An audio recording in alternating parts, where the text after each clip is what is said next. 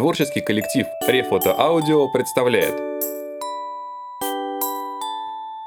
Андрей Жвалевский и Игорь Мытько. Пори Гаттер и Каменный философ.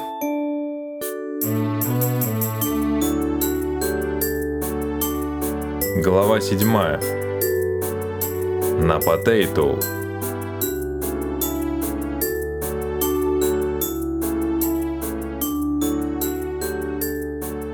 Кряка добавил щепотку печени единорога, осторожно дунул на получившуюся смесь и сделал шаг назад, любуясь получившейся стенгазетой.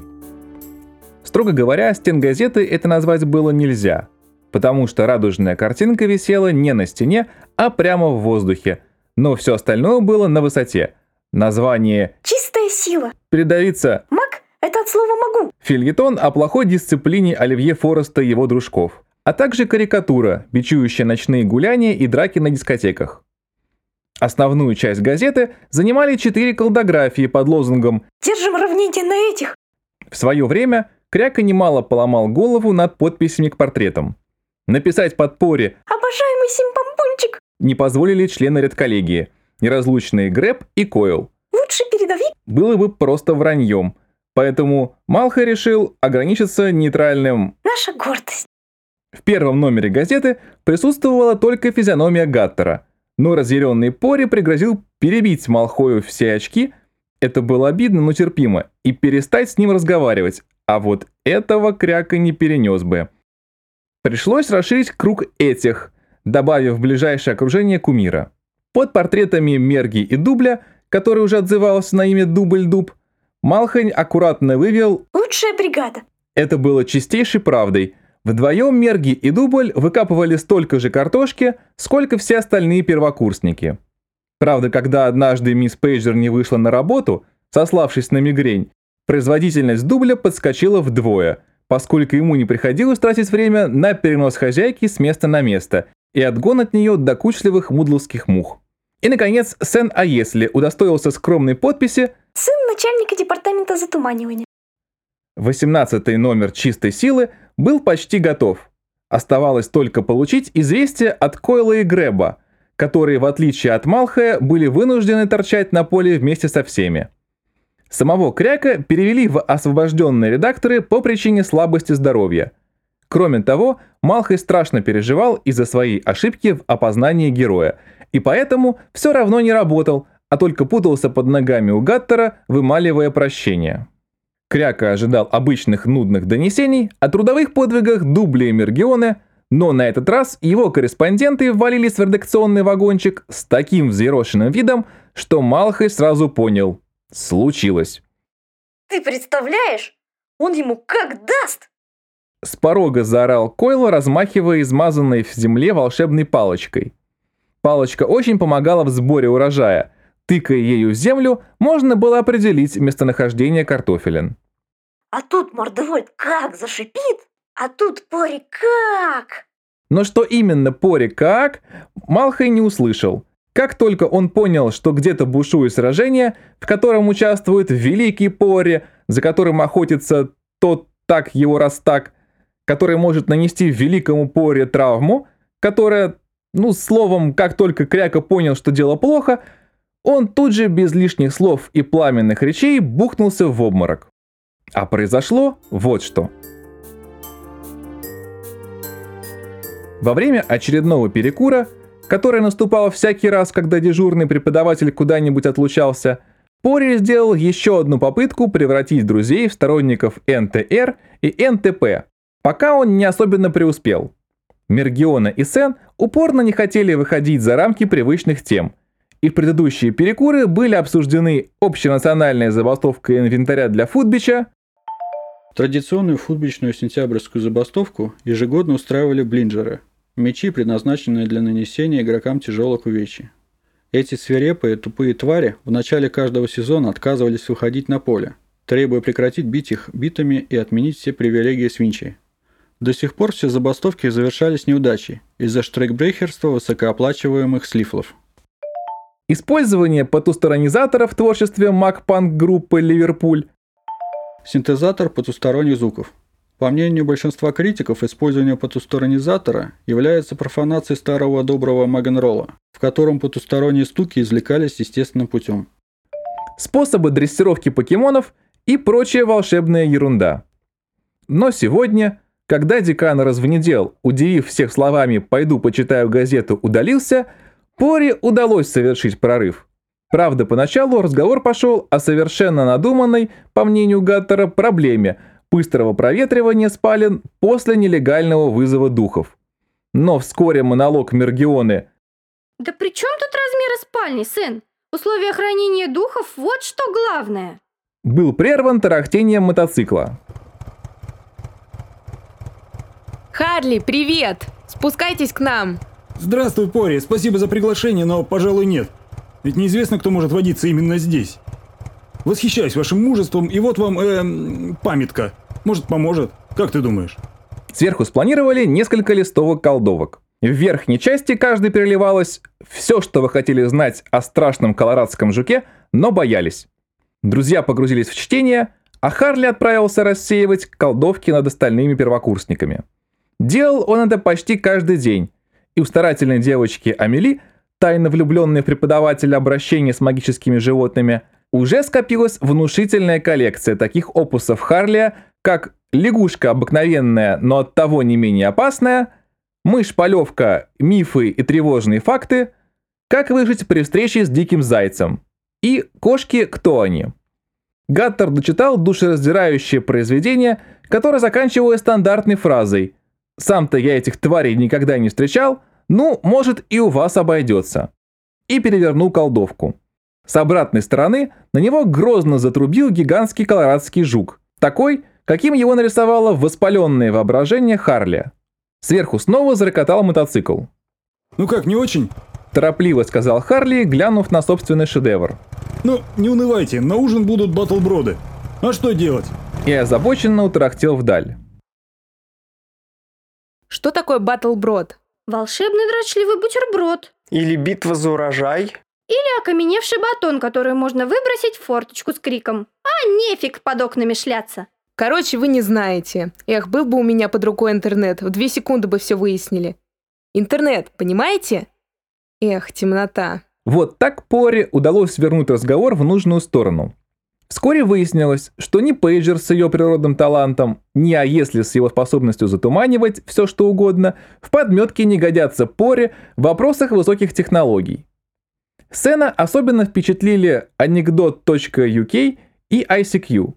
Он извлек из кармана могильник, критически осмотрел его, хмыкнул и засунул обратно. А там можно посмотреть, какие, например, будут носить прически? Например, в Париже, например, зимой? Конечно. Надо просто запустить поисковую программу и ввести прически, Париж и зима. Ну-ка, ну-ка. Пробормотала маленькая колдунья и снова затихла. Через пять минут, когда Пори увлеченно объяснял сцену, где на втором уровне Квейк спрятан гранатомет, многие мешки с картошкой уже порядком обгорели, Мерги протянула Гаттеру свою пудреницу и небрежно спросила. Так? Пори еще раз понял, как ему повезло с друзьями. На матовой поверхности горел синим пламенем логотип поисковой системы Google. В этот момент великий Пори Гаттер был готов отдать все, что угодно за девчоночью пудреницу – и уже начал рыться в карманах в поисках всего чего угодно. И именно в этот момент из-за спины раздался голос декана Орладера Сьюзен МакКонарейкл. А что это мы тут бездельничаем? Прихорашиваемся вместо того, чтобы спасать урожай? Профессор Бубульгум на последнем селекторном совещании Тут декан Орладера заметила Пори. подчеркнул необходимость своевременного отдыха. Гаттеру за правильное распределение сил плюс 30 баллов. Пори затасковал. Безудержное премирование, которым МакКонарейкл отыгрывала собственноручный штраф, совершенно его не радовало. Набери Гаттер минус 3333, и долгожданное отчисление последовало бы автоматически. И хотя за перверс без Гаттера деканша продала бы душу дьяволу, Фигура речи. Широко распространенное заблуждение о заинтересованности дьявола в приобретении душ не имеет под собой никаких оснований. Этот ортодоксальный волшебник, обитающий в древнем тоннеле, расположенном под тоннелем под Ла-Маншем, скупает лишь астральные тела. Сделка абсолютно невыгодная магам, поскольку, как известно, без астрального тела никакое колдовство невозможно. Оставив за орладером такой чудовищный штраф, все баллы отчисленных перечислялись на баланс факультета. Она не могла. Мисс Сьюзен что-то черканула в своем блокнотике, нахмурилась, пробормотала что-то вроде Еще минус 1670. О боже, ладно. Давайте не будем мелочиться, округлим до 1600. и направилась штрафовать слезаблинцев. Мисс МакКонарейкл, а я... А я... Он запнулся, пытаясь придумать нарушение, которое будет ему стоить минус хотя бы пару баллов. Признаться следовало в чем-то вопиющем. Вчерашнее заявление Пори о том, что это он ночью забрался на кухню и съел 120 завтраков, на самом деле это озоровали местные одичавшие домовые. Вылилось в минус 10 за детскую шалость и плюс 50 за похвальную честность. И тут произошло нечто непредвиденное. В соседней борозде хлопнуло, повалил фиолетовый дым, который вытянулся в длинную сигару, сложился в зловещую надпись «Гиппократ предупреждает» и, наконец, принял вид отвратительной физиономии. Сьюзи, воробушек, куда же ты? Вспомни пламенные ночи. Сьюзен МакКонарейкл слыла самым бесшабашным деканом самого бесшабашного факультета. Она была единственным профессором, который осмеливался дерзить ректору. Однажды Сьюзен дралась на магической дуэли сразу с тремя японскими колдунами и довела их до коллективного харакири своим традиционным трехчасовым опозданием. Но на сей раз декан МакКонарейкл повела себя как обычная перепуганная школьница – Чурики, я в домике! Провизжала она охранное заклинание и превратилась в избушку на курьих ножках. Избушка тут же шлепнулась озимь, прикрыв окна синими от ужаса лапками. Вижу, помнишь. О, как ты кричала, когда... Впрочем, прости, здесь же дети. Много детей. Много молоденьких деток, которые никогда меня не видели и поэтому не понимают, чего ты так испугалась, воробушек. Избушка начала судорожно зарываться в картофельное поле. Давайте знакомиться, детки. Призрак становился все плотнее и зримее. Зовут меня Мордевольт. Ну-ка, все вместе. Мордевольт. Оцепенение сковало первокурсников. Они не могли поверить, что страшилка из маминых сказок «Ешь, а то придет Мордевольт» и превратит в телепузика действительно существует. Первой завопила Мергиона. Через секунду ее виск подхватила вся девчоночья и большая часть мальчишечьей аудитории. Самые отважные бросились на утек. Единственным, кто не потерял рассудок от страха, оказался трудолюбивый дубль. Как он мог потерять рассудок? Пожимал потом плечами Цен. Дуб оторвался от сельскохозяйственных работ, подошел к призраку Мордевольта и деловито стукнул его по макушке. На танцульках, когда мерги слишком донимали местные мудловские мальчишки, этот способ срабатывал. Как ни странно, сработал он и сейчас.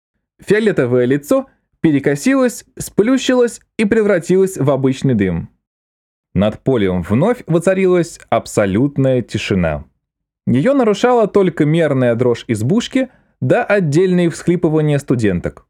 И тут из-за здоровенного картофелеуборочного дракона показался довольный собой развнедел. Его брюхо сотрясалось от беззвучного смеха. Впрочем, через пару шагов смех стал звучным. Хо-хо-хо-хо-хо! Ну и кто у нас теперь неуклюжий болван? И кто у нас теперь трусишка, кролик беленький?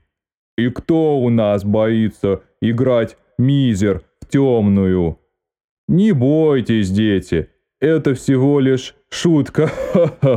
Хотелось показать уважаемому профессору, что нельзя безнаказанно подкладывать коллегам любовное снадобье в... во всякие лекарства. Развонедел назидательно поднял палец, попал себе в ухо и шлепнулся на кучу ботвы. Даже это не ухудшило его настроение, и толстяк продолжал хихикать, как заведенный. Зато на Макканарейку нельзя было смотреть без опаски. Она уже успела принять свой нормальный вид, но вид у нее при этом был ненормальный. Сен потом клялся, что видел во рту деканши три ряда акульих зубов. Почему бездельничаем? Быстро за работу! Всем минус 100 баллов, а вам гаттер. Неужели и сейчас премирует? Минус один.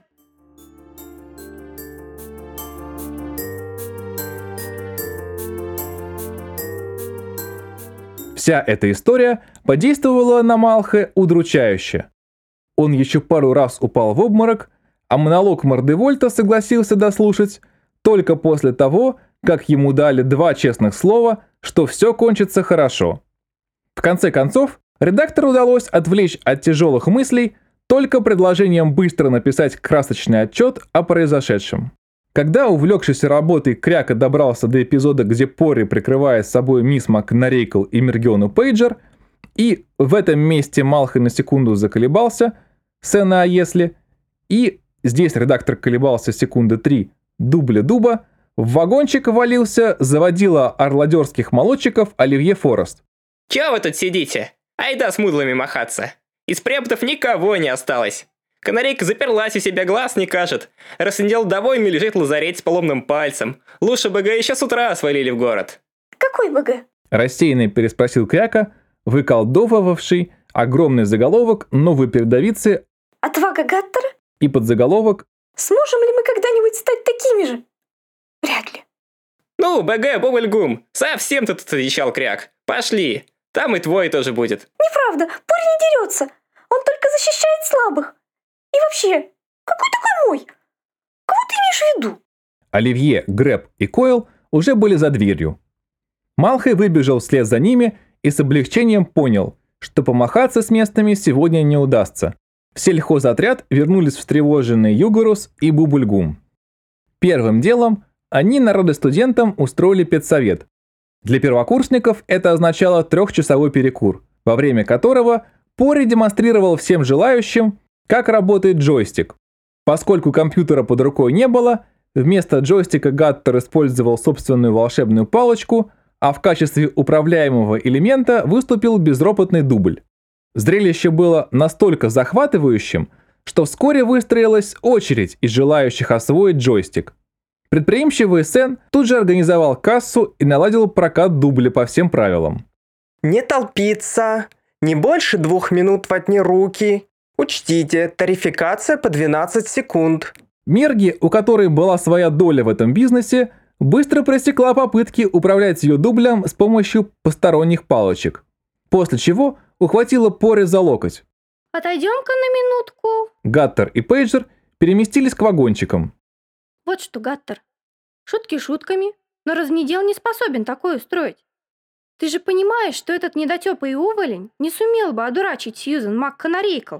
Пори задумчиво уставился на изможденную почтовую сову, которая уже неделю кормилась при студентах. Сова была изшлепана штампами «Адресат выбыл», «А мне-то что?», «А я говорю, выбыл адресат», «Ваши проблемы» и тому подобными. Бедная птица решительно отказывалась улетать, научилась видеть днем и подрабатывала в сельсовете курьером на местных маршрутах. Но раз в недел думает, что это он. А раз он сам не мог такое сделать, значит... Значит, им кто-то управлял как... Как мы дубом. А кто это мог быть, кроме... Ложись! Пори и Мерги нырнули за картофельную гору, а из ближайшего вагончика оказалось спецсовет проходил именно здесь. Вышли Югор Слуш и Сьюзен МакКонарейкл. Точнее, вышла только МакКонарейкл. Ярый приверженец магии Луж выплыл на большом банном полотенце. «Вот видите, Сьюзан!» — ласково проговорил Югорус. Рта он при этом не раскрывал, а слова вылетали из клюва сидевшей на плече огромной черной совы. Все и разъяснилось. Просто дурацкий розыгрыш с помощью ярмарочного пугатора, купленного у какого-то эмигранта. Вы полагаете, меня можно напугать дешевым ярмарочным пугатором? Судя по возникшей паузе, Луж именно так и думал. Кстати, Пори тоже. Ну ладно, я скажу. Только это между нами. Ни разнедел, ни какой-то там иммигрант не могли знать, что тот подлый тип называл меня воробушком.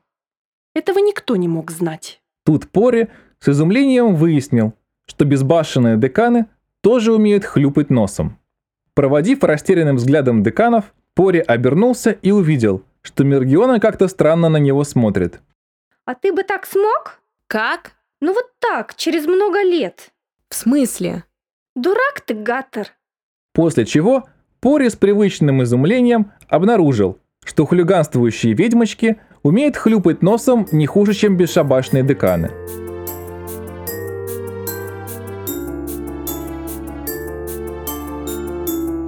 Обучение работе с джойстиком достигло кульминации.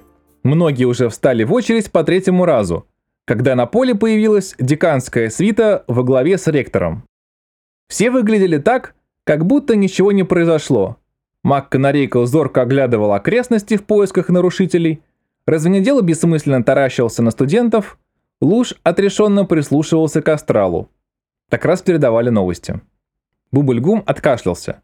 В воздухе противно засвистело. Дети мои! Начал ректор, дождавшись тишины. Над полем пронесся стон. Начало «Дети мои» означало двухчасовую лекцию. Студенты еще согласились бы на «Друзья» и энергичный спич на 40 минут. Или в последнее время у нас участились получасовая нотация. Но «Дети мои» в данной ситуации были явным перебором. Ректор чутко уловил настроение студентов, а также тычок острым локотком со стороны мисс МакКонарейкл.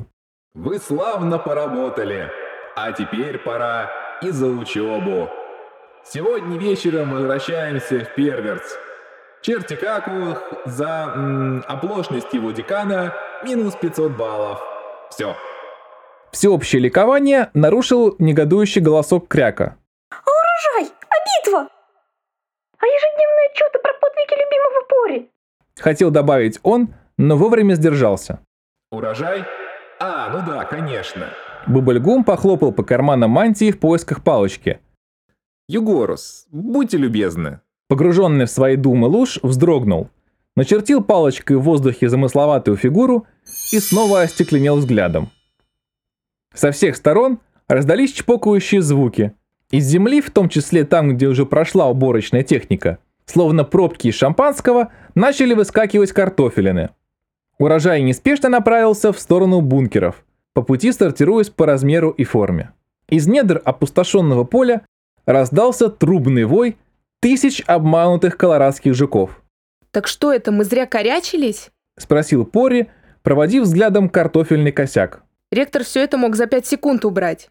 Мог, но после уборочной ворожбы на полях остаются правильные концентрические круги, а соседям Бубльгума это не нравится. Они начинают жаловаться на инопланетян, писать в газеты, приезжают уфологи. Погоди, а соседи-то здесь при чем? Разуй глаза, солнышко! Мы уже три недели торчим на Бубульгумовой даче, убирая бубульгумовую картошку. Какое свинство! У Мудлов с их техникой и компьютерами наверняка все по-другому. Правда, Гаттер? По-всякому. Вы уж очень плохо о Бубульгуме не думайте. Сам он мало съедает, почти все по весне отдает на благотворительные нужды. Гуманитарная помощь чукотским шаманам и все такое. Эй, мелюзга! Мисс МакКонарейкл снова взяла руководство в свои руки. Хватит языки чесать. Кто за вас здесь порядок наводить будет? Гэндальф? Еще одна фигура речи. Британский вариант фразы «А кто посуду мыть будет? Пушкин?» Ну-ка бегом, Пейджер! Да останови ты своего напарника! Мерги завертела головой в поисках дуба. Неутомимый дубль в поисках исчезнувшей картошки зарылся в землю метра на полтора. Через два часа, когда уже стемнело, на освещенное луной опустевшее картофельное поле примчался худой высокий всадник. Он был закутан в потрепанный серый плащ с выцветшей руной «Г» и полустертым инвентарным номером. Сокрушенно покачав длинной седой бородой, он слез с коня, выставил вперед длинный кряжестый посох и, попыхивая трубкой, принялся сводить правильные концентрические круги.